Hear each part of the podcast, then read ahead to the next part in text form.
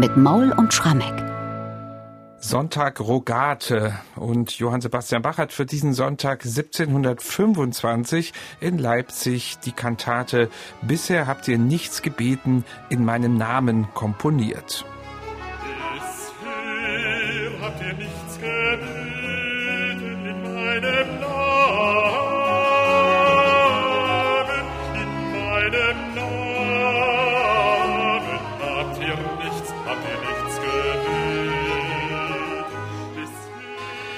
So beginnt diese Kantate und wie schon in der Vorwoche hat Johann Sebastian Bach hier wieder ein Libretto der Christiane Marianne von Ziegler vertont, also jener Leipziger Dichterin, die in dieser Zeit einen stadtbekannten Literatursalon veranstaltet hat. Sie war Tochter des inzwischen inhaftierten ehemaligen Bürgermeisters Romanus und sie wurde von Johann Christoph Gottsched gefördert. Michael, was wissen wir denn allgemein eigentlich über die literarische literarischen Qualitäten der Zieglerin?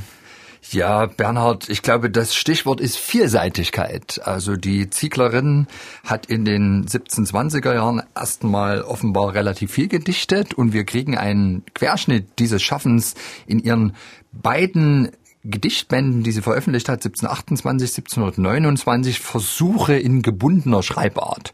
Und da reichten die Inhalte von abgedruckten, gereimten Kondolenzschreiben über Scherzgedanken bis hin zu, und das vor allem Kantaten, Kantaten, Kantaten.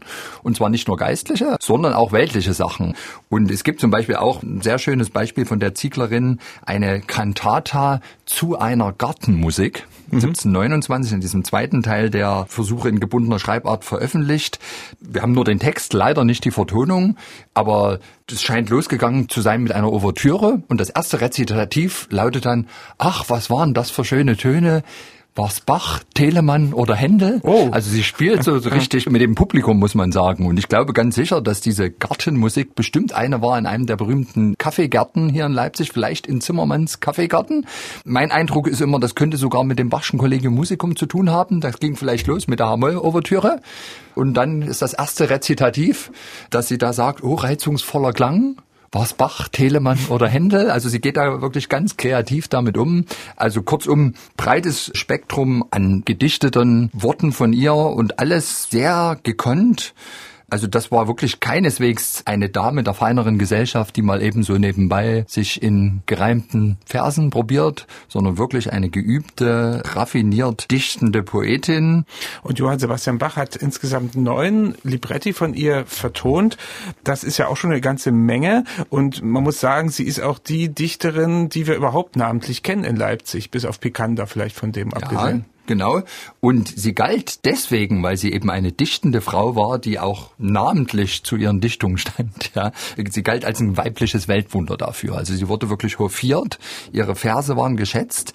Tatsächlich ist es aber so, zu dem Zeitpunkt, als sie aktiv war, hatte es schon eine gewisse Tradition in Leipzig, dass es solche dichtende Frauenzimmer gab. Als ich meine Dissertation geschrieben habe über das Opernhaus hier in Leipzig, habe ich herausgefunden, dass es also eine Generation vor der Zieglerin zwei zwei sich ziemlich intensiv als Dichterin produzierende Frauen gab. Das eine war die Pfitzerin und das andere war die Pflaumin. Also mhm. Frau Pfitzer und Frau Pflaume. Die Frau Pflaume war einfach die Frau eines Universitätsprofessors und die Pfitzerin war die Tochter eines relativ wohlhabenden Leipziger Handelsmannes und die Pfitzerin hat tatsächlich schon um 1710 Kantaten, Texte gemacht für den damaligen Neukirchenmusikdirektor Melcher Hoffmann. Also mit anderen Worten, es ist relativ zeitig hier in Leipzig losgegangen gegangen, dass es auch so einen Zirkel gelehrter Frauen gab, die dann die Chance hatten, ihre Texte einem breiten Publikum durch das Medium der Musik zugänglich zu machen. In der Kirche und im Kaffeehaus.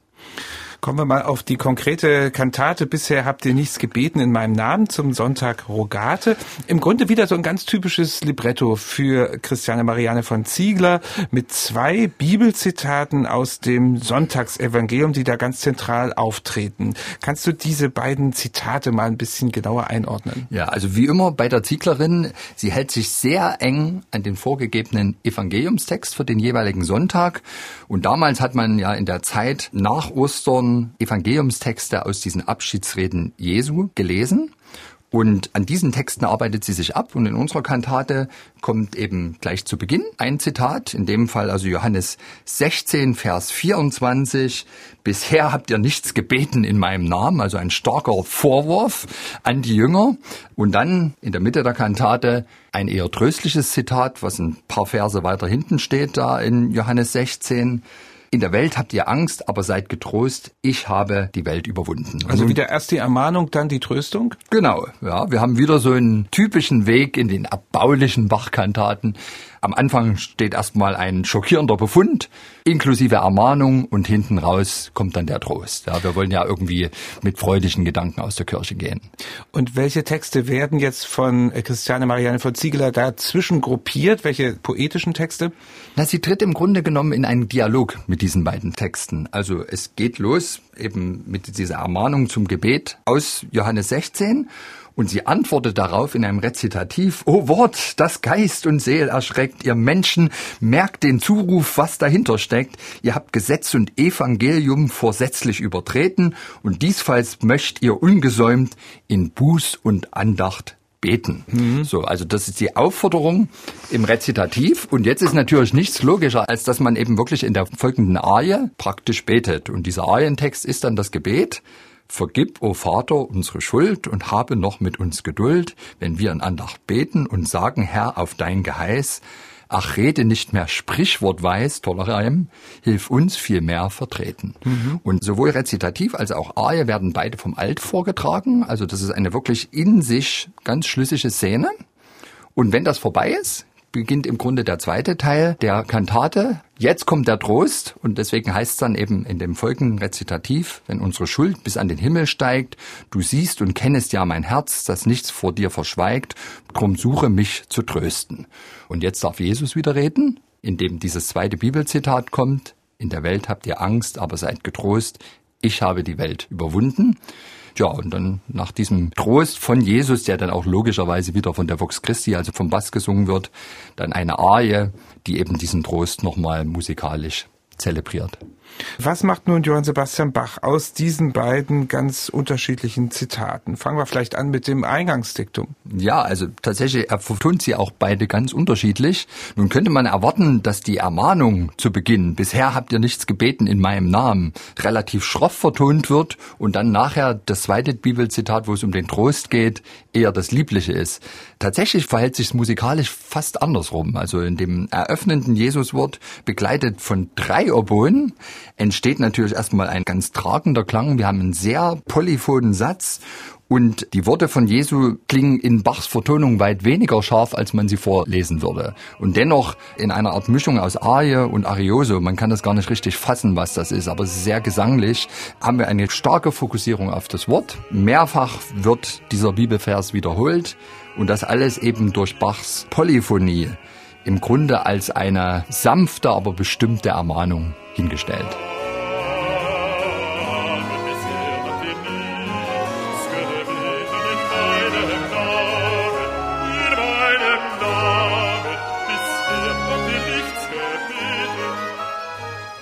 Und im zweiten Zitat, da haben wir insofern das Gegenteil. Der erste Teil, in der Welt habt ihr Angst, ist auch wieder so eine Art Zwitter zwischen Arie und Arioso, diesmal nur begleitet vom Generalbass, spielt Chromatik eine riesengroße Rolle. Also die Angst ist immer verbunden mit Melismen in absteigenden Halbtonschritten. Und das ist immer der Code für Trauer, für Schmerz und in dem Fall natürlich auch für Angst. Aber im zweiten Teil aber seid getrost, ich habe die Welt überwunden. Da werden die Melismen gesanglicher und die Chromatik weicht mehr und mehr einer Harmonie. Und das ist natürlich eine wunderbare Darstellung des Textes. Der Welt, in der Welt habt ihr Angst. In der Welt habt ihr Angst. In der Welt und dann gibt es noch zwei, ich finde doch sehr gewichtige Arien, die auch beide eine gewisse Länge haben und beide von großer Ruhe geprägt sind. So ist zumindest mein Eindruck. Einmal sind die Oboen dran und einmal sind die Streicher dran. Und das Wort Geduld, das spielt ja vor allem in der ersten Arie eine große Rolle.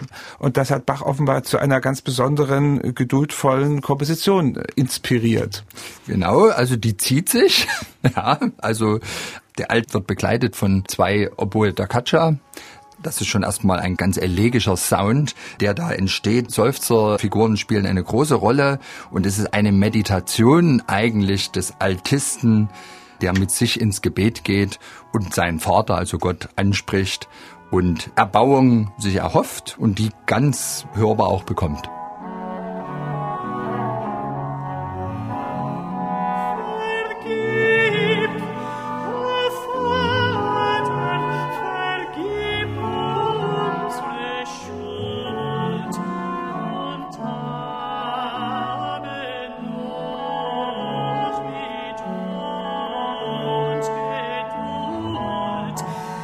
Und in der zweiten Arie, das ist dann eine Tenorarie, da haben wir sogar wieder mal eine Sizilianer oder man könnte auch sagen eine Pastorale. Kennen wir noch aus der Hirtenkantate. Ja, ich wollte es gerade sagen. Also ich meine, der Text sagt uns nichts von Hirten. Also es heißt ja hier, ich will leiden, ich will schweigen. Jesus wird mir Hilf erzeigen, denn er tröst mich nach dem Schmerz, weicht ihr Sorgen, Trauer, Klagen. Denn warum sollte ich verzagen? Fasse dich betrübtes Herz. Und was Bach macht, ist aus meiner Sicht, teile ich völlig deine Einschätzung, wieder eine Hymne an den Hirten es ist wirklich auskomponierter Trost im Zwölf-Achtel-Takt. Und hier geht es darum, ein unter die Haut gehendes, schönes Loblied auf Jesus, unseren Hirten, zu singen.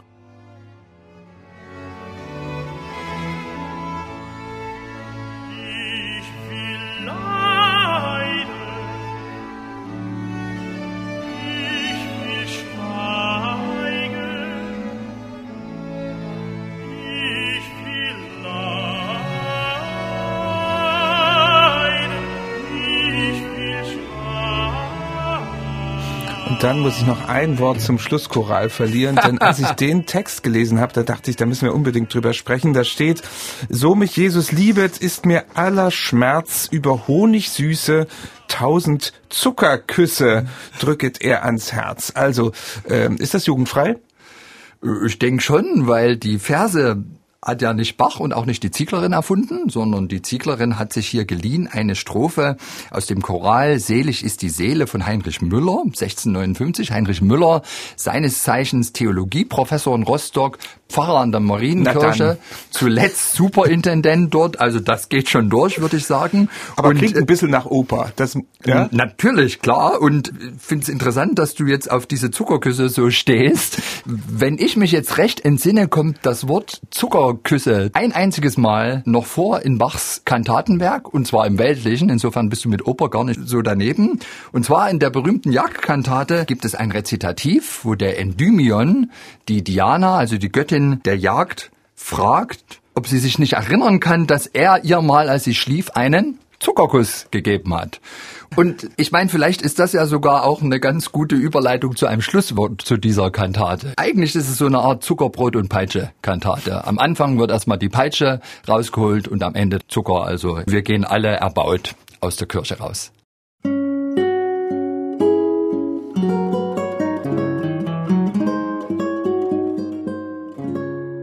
MDR Classic